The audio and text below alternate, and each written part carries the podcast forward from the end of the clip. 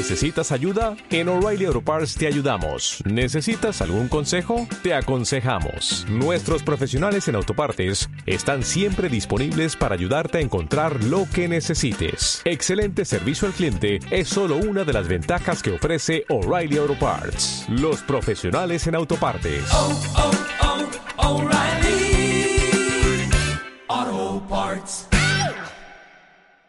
De estado de alarma, ¿cómo estáis? Las 13 horas 4 minutos, 12 y 4 minutos en las maravillosas Islas Canarias.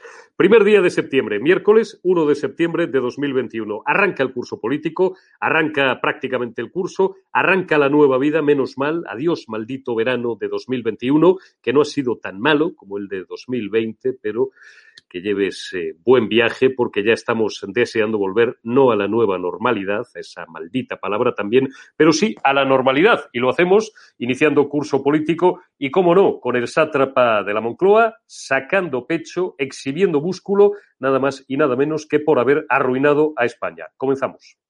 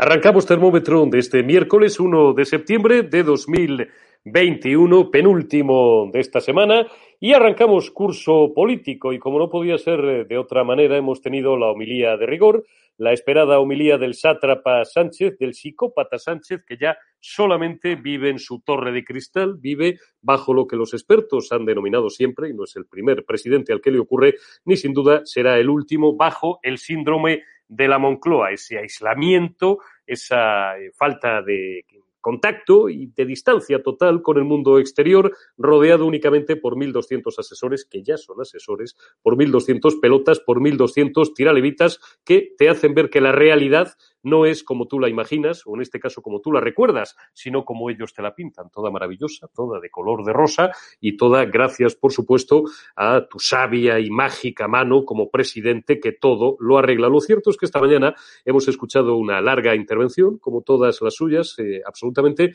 decepcionante y terrible en la Casa de América por parte del presidente del gobierno, en la que no ha reconocido ni un solo error y lejos de eso, bueno, pues eh, se ha limitado eh, a pintarnos la mejor España de todas las posibles, gracias por supuesto a él y gracias después a él y gracias después a él y gracias a nadie y después gracias a los penenes, a los mindundis que tiene en su gobierno gentes absolutamente desconocidas eh, a las que estoy absolutamente convencido de que la práctica totalidad de la población sería incapaz de poner nombre después de la última remodelación ministerial. Pedro Sánchez, entre otros eh, anuncios, ha dicho que va a subir cediendo a las presiones podemitas y terminando, eh, si finalmente lo hace, que lo hará, de darle la puntilla al eh, paupérrimo, al depauperado mercado de trabajo en España, el salario mínimo interprofesional, ha echado la culpa de la locura de la factura de la luz, de la locura del precio de la luz, como siempre, las instituciones europeas, a Bruselas, como si España, el gobierno de España, no pudiera hacer absolutamente nada en el mix energético para alterar las proporciones y aliviar la carga de los consumidores, no siendo menor tampoco la carga fiscal que seguimos soportando. Recordad, siempre os lo decimos y lo seguiremos haciendo para que cale, porque es la verdad, dos tercios del recibo de la luz son impuestos. Y ha hablado también de Cataluña en las últimas horas y hoy tenemos a Sergio Fidalgo que nos va a ilustrar sin ninguna duda con eh, la mejor información acerca de este asunto. Sabemos que no se va a modificar el delito de sedición en 2021, pero si no recuerdo mal, a partir del día 13, ya sabéis, ese aquelarre, ese fantasmal invento que han llamado mesa de diálogo bilateral entre dos estados, porque ya sabéis que para este gobierno socialcomunista España y Cataluña son dos estados independientes, de facto, a la par, y eh, con quien, en este caso, el gobierno de España se tiene que sentar a negociar. Don Sergio Fidalgo, muy buenas tardes. Buenas tardes. ¿Cómo estás, Sergi? ¿Cómo has iniciado el curso político? Bueno, aquí es, es que verano no para. Ya, yo, tú y yo hemos estado aquí de guardia permanentemente. Todo el verano. Para nosotros el curso político ha sido lo mismo. Así es. Don Hugo Pereira, hoy repites, compañero, amigo, y además te agradezco especialmente, tú sabes por qué razones de orden interno, que estés hoy en el termómetro acompañándonos acompañándome y acompañando también a todos nuestros espectadores y amigos. Al frente, como siempre, de los mandos de la nave. Hugo, ¿qué tal? Muy buenos días. Es un, es un placer enorme, Eurico, Sergi, un placer como siempre estar aquí con vosotros y comentando la, la actualidad que hoy no es poca y además muy graciosa. hoy, hoy, es, hoy es muy graciosa. graciosa. Sí, Oye, sí. hemos estado tú y yo, mano a mano, Hugo, preparando esta mañana el programa concienzudamente y hemos seleccionado, perdonad porque tengo el móvil, como estos de primero de columpios de radio y de televisión. Nunca entres en un estudio de radio o de televisión con el sonido del móvil activado. Mientras preparábamos tú y yo concienzudamente, Hugo, esta mañana este termómetro de este miércoles 1 de septiembre, veíamos qué cortes eran, eh, qué totales, como decimos en televisión, los más adecuados sí. de Sánchez, y hemos seleccionado tres Vamos a ir dándoles eh, paso por el orden que, que, tú veas y vamos a ir comentándolos porque los tres son absolutamente ilustrativos del panorama idílico que ha pintado esta mañana el presidente del gobierno y que no se corresponde sí. con una España real, con una España que sigue teniendo un gravísimo problema de salud, que ya sabemos todos desgraciadamente cuál es y que no podemos mencionar de forma explícita a través de este canal, como también sabéis todos vosotros, con un gravísimo problema que va a afectar a la economía de este país, que va a afectar eh, a la inflación. Vamos a terminar el año eh, y recientemente conversábamos eh, de este asunto y de otros con nuestro buen amigo Daniel Lacalle, pues con una inflación, eh, con un repunte absolutamente brutal, como llevamos muchos años sin ver, debido en buena parte precisamente a esa locura, ese descontrol de los precios energéticos que el gobierno es incapaz de embridar y, por supuesto, también sobre el asunto catalán. Vamos a escuchar y le doy enseguida la palabra porque hoy tenemos un formato más reducido, os uh -huh. digo, vamos a intentar terminar no más tarde de 35 porque después va a entrar Javier Negre desde Toledo con un protagonista de excepción que os desvelaré al final del programa. Vamos a escuchar el primer corte de los tres que tenemos seleccionados, Hugo, de sí. Pedro Sánchez. Conforme avanza la vacunación, se acelera la recuperación económica. Recordemos Bueno, Bueno, no... Bueno, nada, se... No, Lo siento, no, no, es non que- preocuparé, non preocuparé. Luego intentamos recuperar a Sánchez. Sergi, Sí. vamos a empezar, eh, antes de hablar de recuperación económica, aprovechando que tenemos hoy el, el lujo de tenerte aquí, vamos a empezar hablando, hablando de Cataluña. Déjalo de la sedición para el 2021, digamos, por, por reducir un poco, por, por eh, esquematizar los inputs principales de, de este, de este bloque temático, pero lo que, eh, por supuesto, como no podía ser de otra manera, va a tener lugar es a partir del día 13, ese aquelarre, esa vergüenza democrática. Yo creo que históricamente España, el gobierno de España, nunca ha caído tan bajo como eh, hasta el punto de montar una mesa bilateral con los independentistas catalanes en la cual se reconoce, vuelvo a repetir, esa bilateralidad, se le da a Cataluña el mismo rango que España, un rango de Estado, ¿y de qué van a hablar? Es que es lo de menos. Lo importante es, y esto lo, lo dijo Joan Tardá, que Joan Tardá parece, pare- puede parecer un, un, de la política, pero no olvidemos que ha sido durante muchos años el referente de Esquerra Republicana en el Congreso de los Diputados. Lo dijo hace un par de días en un artículo. Lo importante de la mesa, básicamente, es que se reconoce, la, digamos, que el gobierno de Cataluña y el gobierno de España se, se sientan de igual a igual. Que por lo tanto, ya Cataluña no es una comunidad autónoma, sino que es otra cosa. Con eso ya han, ya han ganado. O sea, es, es lo que quería conseguir Esquerra Republicana y esa, y esa visualización ya la tiene. A partir de ahí, lo que saque, lo que no saque, bueno será para ellos. Pero ya han conseguido lo que, lo que querían, que era su principal objetivo. ¿Qué van, a, qué, van, qué van a, qué van a pedir?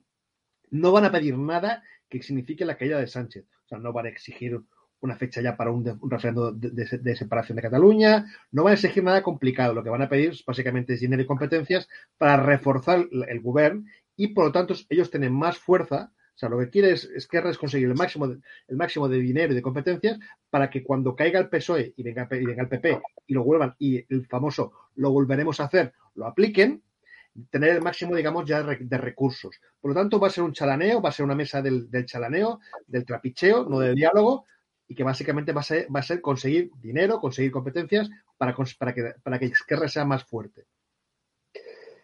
Mm, Sergi, ¿cómo están ahora mismo las relaciones entre los socios independentistas eh, del gobierno de la Generalitat, de la Generalidad de Cataluña? Porque también se nos vendía, incluso desde instancias oficiales, que como los independentistas estaban divididos entre ellos, como si eso fuera prácticamente la campana que nos fuera a salvar, eh, no teníamos tampoco demasiado eh, de qué preocuparnos, puesto que ese sistema de frenos, de pesos y contrapesos que ellos mismos se establecen a sí mismos era una carta, una en la manga que jugaría siempre en favor de los intereses, que poco me gusta esta expresión, de Madrid, de los intereses de Madrid, cuando debería hablarse de los intereses generales de España y de los intereses del gobierno de España, no del gobierno de Madrid. Por supuesto, claro, Madrid es la capital de España. ¿Cómo siguen esas, esas relaciones? Esta pregunta es un poco, te la podía hacer hoy, como te la podía haber hecho la semana pasada, como te la podría hacer dentro de 15 días, un poco intemporal, pero sí que es verdad que es un elemento importante y es un factor que los que tenéis las claves del trazo fino de la política catalana y nos ilustráis sobre ello, pues eh, creo que es relevante también al final en el conjunto de todo este sin Dios eh, del que estamos hablando. A ver, que, que el Esquerra Republicana y la antigua Convergencia, ahora Junts, eh, se van a matar no es ninguna novedad. De hecho, toda la historia del proceso separatista, toda la historia de Artur Mas de 2000 2012 hasta ahora, ha sido básicamente un intento por parte de Convergencia, la antigua Convergencia, para intentar evitar que Esquerra Republicana fuera el partido hegemónico. Todo el proceso ha sido eso, una lucha entre Esquerra y Convergencia para intentar ver quién se lleva el gato al agua y quién era el partido hegemónico del separatismo. Mm, Sin más. Por lo tanto, no, no es ningún- que no- el PSOE no viene aquí a arreglar nada, porque ya es- esa separación siempre ha existido. Incluso, incluso cuando se reunían un millón de personas, 900.000 personas, pero cuando- siempre había, cuando había mucha gente, o sea, cuando, ellos- decían que habían dos millones en la calle, había uno, cuando decían que había uno, había medio, pero era mucha gente. Entonces, cuando había mucha gente en las calles de Barcelona, ya se llevaban mal.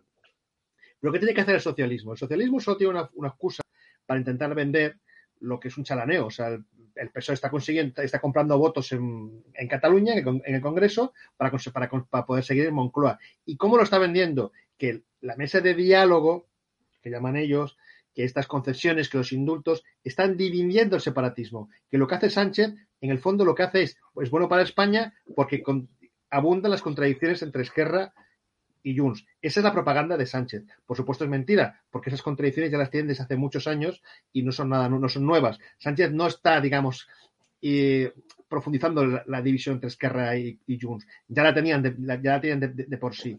pero lo que tiene que vender. Pues ¿cómo vendes a, los españoles que estás, que, una, que estás vendiendo a España, que estás dando concesiones a partidos separatistas a cambio solamente de unos votos en, el Congreso? Pues así, diciendo que en el fondo es la solución, que Sánchez es inteligente, que divide el separatismo y que así nunca Cataluña sea independiente. Pero es pura pamema y pura mentira.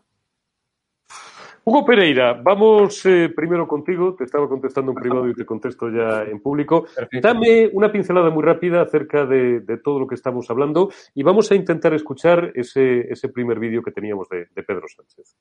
Bueno, pues lo que estamos viendo es al final, eh, yo creo que la fragmentación una vez más de, de España, ¿no? Eh, a, gracias a la permisividad, por supuesto, del gobierno socialcomunista. Y como siempre decimos, y voy a hablar ya un poco más en términos generales, si me permitís, para no focalizarme tanto en el tema que estabais comentando, es, es, que estamos gobernando a base de propaganda en España. O sea, el gobierno social comunista no tiene absolutamente nada por lo que sacar pecho. De hecho, ahora mismo estamos viendo una auténtica fragmentación dentro del gobierno, que luego pasaremos a comentar más en profundidad, pero es que lo único que estamos viendo es propaganda. Es en lo único que se puede basar este gobierno punto y, final, ¿no? Es decir, es lo que hay. Y lo que venimos comentando ya des, desde ayer, es decir, tenemos eh, un PNV que está, digamos, eh, abriendo o dando más permisos a los, a los etarras.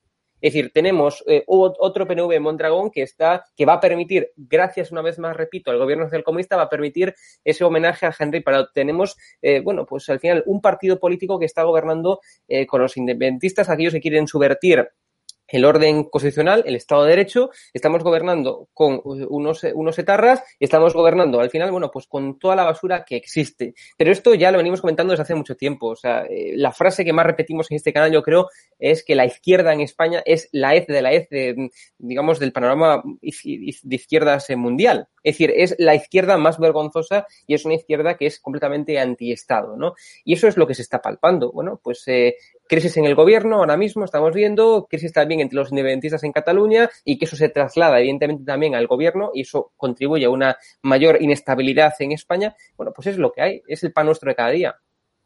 Está claro. Vamos a intentar eh, por segunda vez, me dices, eh, a ver si podemos, Hugo, eh, escuchar sí. el, el vídeo de, de, Pedro, de Pedro Sánchez y, y, lo comentamos, por lo menos uno de los que teníamos preparados. Vamos a, vamos a verlo. Conforme avanza la vacunación, se acelera la recuperación económica. Recordemos cómo iniciábamos el curso en septiembre del año pasado y cómo lo estamos iniciando hoy. El PIB cayó en el segundo trimestre del año 2020 un 21,5% interanual y en el año 2021 se ha recuperado en un 20% casi.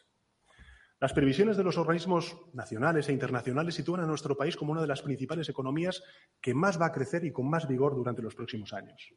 Vamos a recuperar los niveles de, pre de prepandemia en el año 2022. Y es cierto, es cierto, y lo estamos viendo en los medios de comunicación, no hoy, sino ya desde hace unos cuantos meses, que tanto Estados Unidos como la zona euro van a tener y van a sufrir una recuperación económica con alza de precios. Pero quiero también ser claro. La voluntad, creo que de Europa, de Estados Unidos y, por supuesto, también la voluntad del Gobierno de España es que debemos continuar con los estímulos para consolidar la recuperación económica y también para abordar la modernización verde y digital que necesita la economía europea y, por tanto, la economía española. Bueno, bueno vamos a. Eh, te devuelvo la palabra, Hugo, para que remates. Quédate un, un minuto, tú sabes por qué, a, a plena pantalla sí. y después le pido también opinión sobre, sobre este aspecto puramente económico a Sergio Fidalgo. Digo, otro sí digo antes de, de devolverte la palabra, Hugo, que siguen mintiendo porque está Bien. hablando de una caída, que es un dato constatado y constatable, de un 21% del PIB durante el ejercicio anterior, por las razones que todo el mundo conoce, desgraciadas razones, pero que ahora se va a producir una recuperación es mentira. Hugo, que se va aficionando a la bolsa, y, y cosa que además me, me encanta, sabe que en, en, términos, en terminología bursátil hay una expresión que es un poco brutal, perdón para los animalistas, pero es el rebote del gato muerto, no ya una pelota de goma de las que botan hasta un gato si lo estrellas contra el suelo con fuerza, dicen los viejos traders, rebota, ¿no? Esto es un mero rebote técnico porque cuando has caído tanto, cuando has caído hasta el sótano 5, lógicamente, como las gráficas de los valores que están prácticamente en caída libre, tampoco son caídas verticales, se van produciendo pequeños repuntes, es lo que los viejos eh, denominaban el peligro de especular contra la tendencia terciaria y que si tú intentabas comprar en ese momento pensando que ya se había visto el final de la caída porque veías un pico de una sierra, imaginaos en una gráfica, nos falta saber de economías, es una cuestión muy gráfica, valga la redundancia, cómo ves el pico de la sierra, pero luego cae más, ves otro piquito de la sierra y sigue cayendo más. Y eso es en realidad en lo que estamos. Por tanto, Pedro Sánchez sigue A, mintiendo, B, engañando a los españoles, Hugo. Bueno, totalmente. Y aparte esto lo comentaba perfectamente, eh, lo comentaba perfectamente eh, Daniel Lacalle. Es decir, estamos en auténtico efecto rebote, como venía comentando eh, Eurico. Es decir, evidentemente cuando la economía se ha paralizado, además se ha paralizado por orden gubernamental. Recordemos, esto no ha sido, esto no es asimilable a lo que ocurrió, por ejemplo, con la crisis económica y financiera del año 2008 y en adelante, que ahí sí que evidentemente el sistema de pagos, el sistema financiero en general, bueno, pues se rompió, se colapsó, ¿no? Literalmente se colapsó. En este caso no. En este caso no estamos, evidentemente, en una crisis eh, financiera eh, como la que vivimos en el año 2008. Estamos bueno, pues eh, que por orden gubernamental se paralizó completamente la economía en el, en el pasado año, con lo cual estamos en una situación muy distinta y ante esa parálisis completa de la economía, por un poquito que mejore, pues ya parece que esto ha mejorado de una forma sustancial e increíble. Pero tenemos que recordar que eh, los ERTES continúan y los ERTES no es que continúen, sino que se están convirtiendo en parados permanentes, algo que ya veníamos comentando, algo que ya veníamos eh, intuyendo y avisando desde ya el año pasado. O sea, yo recuerdo estar en esa tertulia y en tantas otras diciendo que efectivamente que los ERTES, como decía Onda Díaz, no era, no era la medida eh, absoluta para poder eh, paliar los efectos que pudiera conllevar la paralización de la economía. En absoluto iba a ser la solución y es lo que estamos palpando ahora mismo. Es decir, los autónomos sí que es cierto que ha mejorado un tanto, pero sí que estamos viendo que los parados continúan. Es decir, la cifra de parados está continuando. Y estamos viendo también, sin ir más lejos, lo veíamos hace poco, la deuda eh, pública en España se disparaba hasta el 125,3% del PIB. Esto es una auténtica exageración, una auténtica barbaridad. Estamos hablando de que en el primer trimestre del 2021, o sea, la deuda se situó en 1.390, en 1.392.733 millones de euros. Es decir, es una auténtica barbaridad es una auténtica barbaridad que lo que va a conllevar es efectivamente aquí en España, si esto continúa así, si la deuda continúa acrecentándose,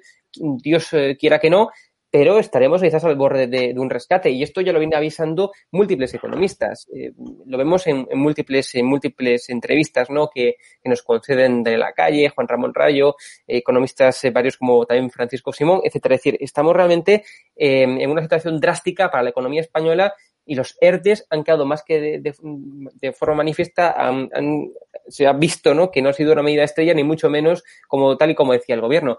Creo que está Urico por ahí. Sí, Hugo. Sin embargo, Sergi, el gobierno, iba a decir el gobierno independentista catalán, el gobierno autonómico catalán, lejos de ser solidario a ellos que se les llena la boca luego pidiendo respeto y pidiendo solidaridad y pidiendo comprensión acerca no solamente de cuestiones económicas, sino de cuestiones meramente políticas y también que tienen que ver con su sentimiento, con el mal entendido sentimiento por parte de menos de la mitad, por cierto, siempre lo recordamos de los catalanes, de que Cataluña es una nación, pero ellos no cesan en sus ansias de rapiña, aunque sea a costa de, iba a utilizar un taco, a costa de fastidiar, a costa de destrozar la caja del Estado, las arcas del gobierno de España y siguiendo con ese mantra tramposo y mentiroso en el que llevan apoyándose décadas y sobre todo en los últimos años de Madrid en Serroba. ¿Cuáles serán las siguientes exigencias en términos puramente económicos que le hará Per Aragonés y que le harán los eh, socios independentistas del gobierno de la Generalidad a Pedro Sánchez para seguir comprando a precio de petróleo o a precio de luz, nunca mejor dicho, su apoyo en Madrid, en la carrera de San Jerónimo. Bueno, ya de, entrada ya habéis visto el primero. El primero que ha sido la serpiente de verano ha sido el aeropuerto del Prato, los famosos 1.700 millones por la ampliación, pero que ya no basta con que el, gobierno, el gobierno de España ponga 1.700 millones sobre la mesa, sino también que también quieren, quieren el traspaso total quieren la, la gestión. Lo mismo con el puerto de Barcelona, lo mismo con cercanías. Básicamente lo que quiere la Generalitat, en lo que hemos dicho antes, que es conseguir el máximo de fuerza y el máximo de recursos, es entrar a garantizarse el control de las infraestructuras básicas. Le falta el puerto, le falta el aeropuerto, le falta básicamente los trenes y van a por ello. Y van fuertes. De hecho, ya es la propuesta de quedarse cercanías del todo, porque ahora tienen traspasado la, gestión, pero no la la titularidad, pues ya, digamos, está sobre la mesa. De hecho, publicamos en el Catalán hace unos días que el comité de empresa de Renfe a nivel nacional ya no sé si mañana o pasado ha montado una reunión para hablar en el comité de empresa, pues, los sindica- los sindicatos a nivel nacional, de que, de, que, de que se va a traspasar, de que es muy posible que se traspase cercanías a la Generalitat y que por lo tanto eso tendrá una, una implicación a nivel de trenes, a nivel de, a nivel de, de equipamiento, a nivel de personal y qué van a hacer ellos y qué, qué- qué postura toman. Esa va a ser de entrada, básicamente, infraestructuras, eso es ya. Ya es ya. Por su- porque- por su- y también, por supuesto, el tema, ya lo- también, también lo hemos visto con el tema de los peajes. O sea, a- ayer en Cataluña tenemos la paradoja de que las autopistas del Estado han sido liberadas y las únicas que se mantienen de, de peaje son las de la Generalitat. Curiosamente, lo que, ha pedido, ayer el, el, Govern es, oiga, queremos que ustedes liberen los peajes de las autopistas que nosotros, la Generalitat, hicimos de pago. O sea, ahora están en eso, en conseguir todo lo que es el, el pack de infraestructuras. Qué bien lo explica Sergio Fidalgo, ¿veis? Porque os digo que aparte de ver a Sergio Fidalgo todas las semanas en el termómetro y también todas las semanas, eh, los miércoles, los jueves o los lunes por la noche, cada semana tiene su afán en el programa diario que dirige y conduce Javier Negre. Tenéis que leer todos los días, por lo menos un par de veces, refrescar el catalán.es si queréis Ahí, tener ahí, todas las claves del trazo fino de la política española y de todos los asuntos que al final tienen que ver porque Cataluña es una parte absolutamente indisoluble de España. Eh, ¿Quieres que veamos, Hugo, la, la segunda parte, el segundo extracto del discurso del sátrapa que habíamos seleccionado y que sigue teniendo que ver eh, con claves económicas y en este caso con el anuncio que ha hecho acerca del salario mínimo? Vamos a intentarlo. A ver si. a ver Bueno, si vamos a ver un vídeo de, de UGT, eh, que es donde se comenta el tema ese del salario mínimo. Perfecto. Eh, vamos a ver.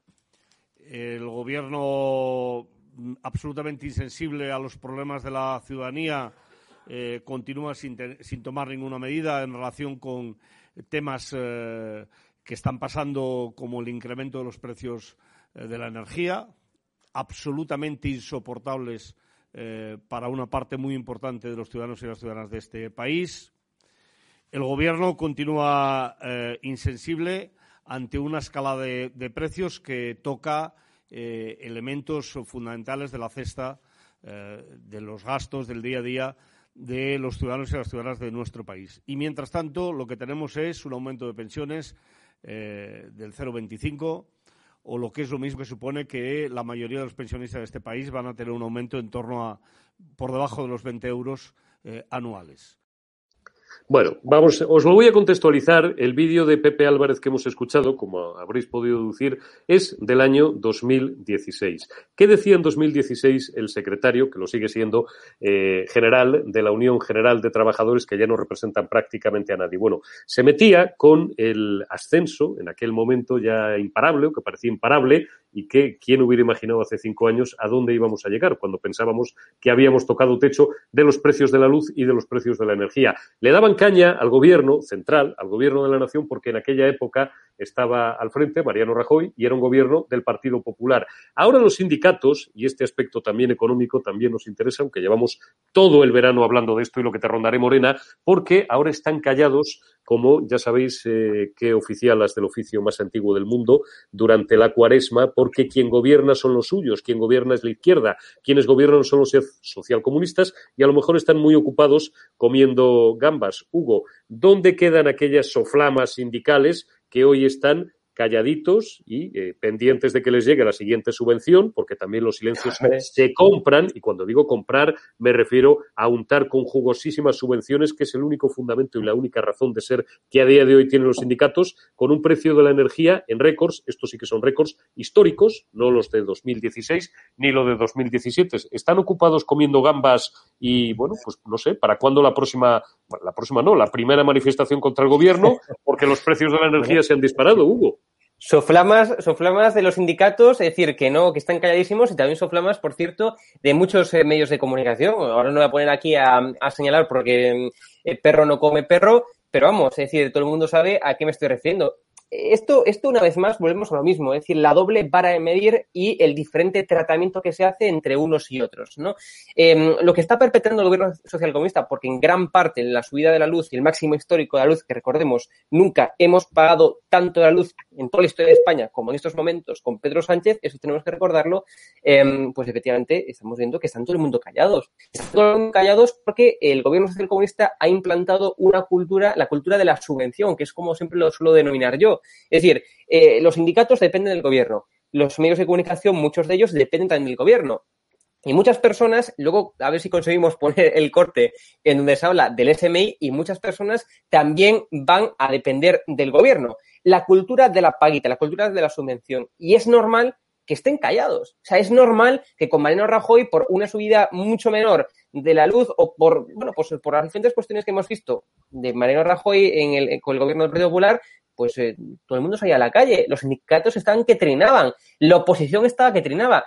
Y yo también pregunto, ¿dónde está la, la posición realmente del Partido Popular? Porque también lo estamos viendo de una forma muy moderada. Y aquí voy a repartir para todos, si me permites, Eurico. Es decir, la nueva estrategia de Pablo Casado de estar eh, calladito, eh, y parecer más de Estado, pues eh, yo qué que te diga, pues aquí hay que, hay que protestar.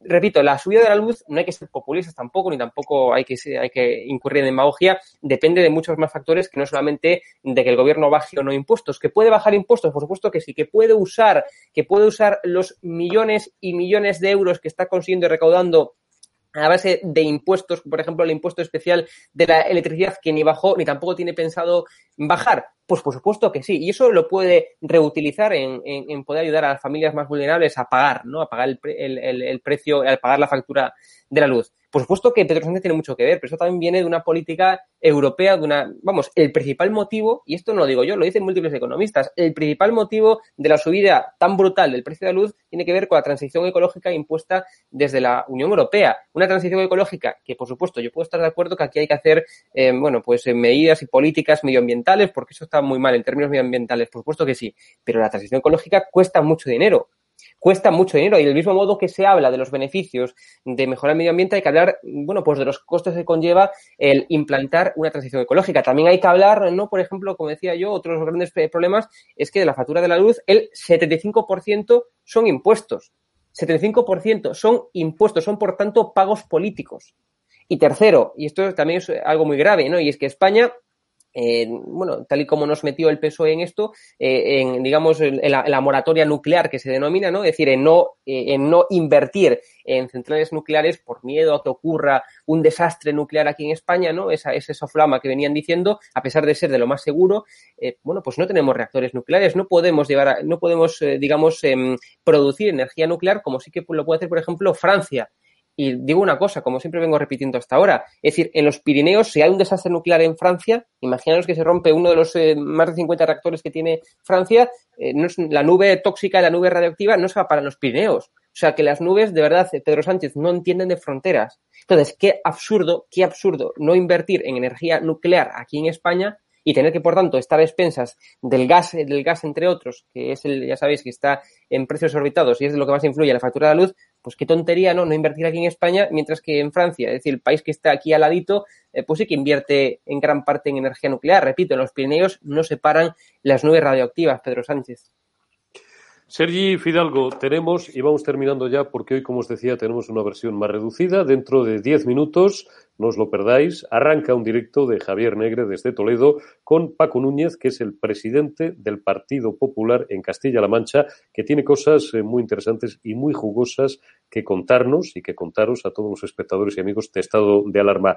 Sergi, es una grave irregularidad. Es verdad que no teníamos experiencia de un gobierno de coalición en España. No quiero terminar sin hacer, aunque sea una mínima referencia a este asunto, pero es una grave irregularidad. Bueno, en Madrid ya lo sufrimos con Ignacio Aguado, que se dedicaba un día sí y otro también a torpedear las decisiones de Isabel Díaz Ayuso, pero y Ciudadanos, que se dedicaba a boicotear a sus socios de gobierno, que durante los dos últimos años fueron los señores del Partido Popular de Madrid, que ahora gobiernan, con el apoyo de Rocío Monasterio en la Asamblea de Madrid de una forma mucho más tranquila y, bueno, pudiendo desarrollar su programa de gobierno. Pero digo, a nivel nacional, no es una grave irregularidad que haya una facción del gobierno, la facción comunista, dentro de los socialcomunistas, que, mmm, queriendo estar al plato y a las tajadas, estén intentando incendiar la calle, lanzando soflamas.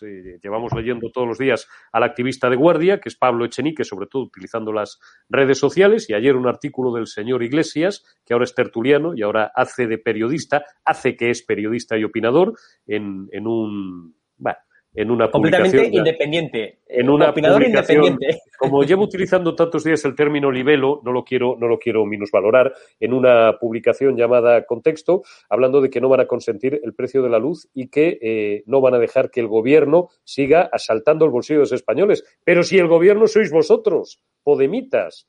Sergi, estamos en un país de locos.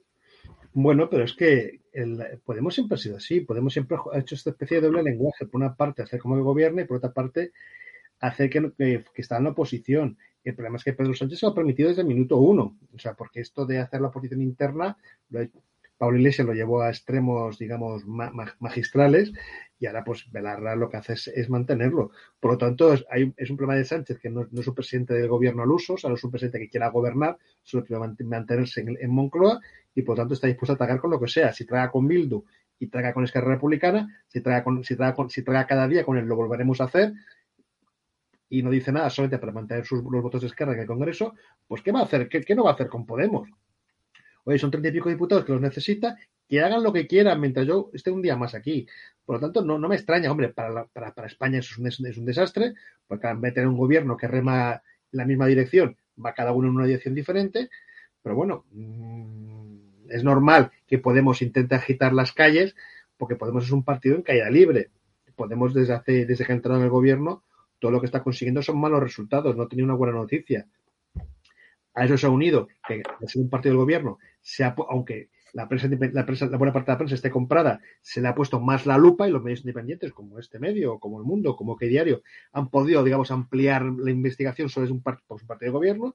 Por lo tanto, es más fácil que hagan desmanes porque tienen más posibilidad de hacerlos al gobernar y se ha descubierto mucho más escándalos. Podemos tiene que meter ruido para que la gente se olvide de todas las trapacerías que está haciendo.